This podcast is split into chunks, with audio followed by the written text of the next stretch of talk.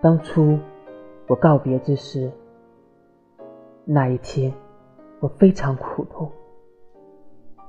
如今我再回来，更使我忧心忡忡。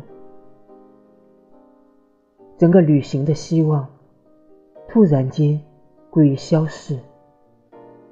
唉，这不幸的时刻，这不祥的日子。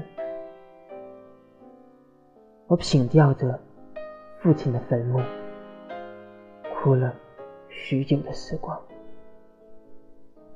很多凄苦的眼泪流下来，滴到冢上。在我尊贵的老家里，我觉得寂寞而伤痛，因此我常常出去，走往。阴暗的林中，在他的凉荫之下，我把痛苦全都忘记，在静悄悄的梦中，安宁来到我心里，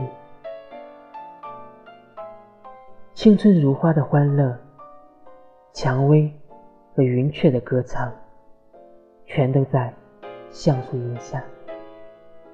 出现于我的梦乡。